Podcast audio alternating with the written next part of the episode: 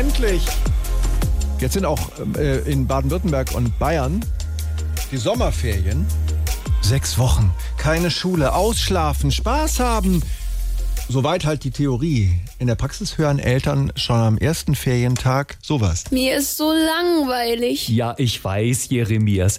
Deshalb habe ich für uns beide eine Ballonfahrt organisiert. Es geht über die Alpen bis nach Venedig und da essen wir uns dann ein dickes Eis. Nee, keine Lust. Okay, ich könnte auch exklusiv nur für uns beide den gesamten Freizeitpark mieten. Das heißt, wir können Achterbahn fahren, so oft wir wollen und wir müssten nie anstehen. Oh, wie uncool. Uncool.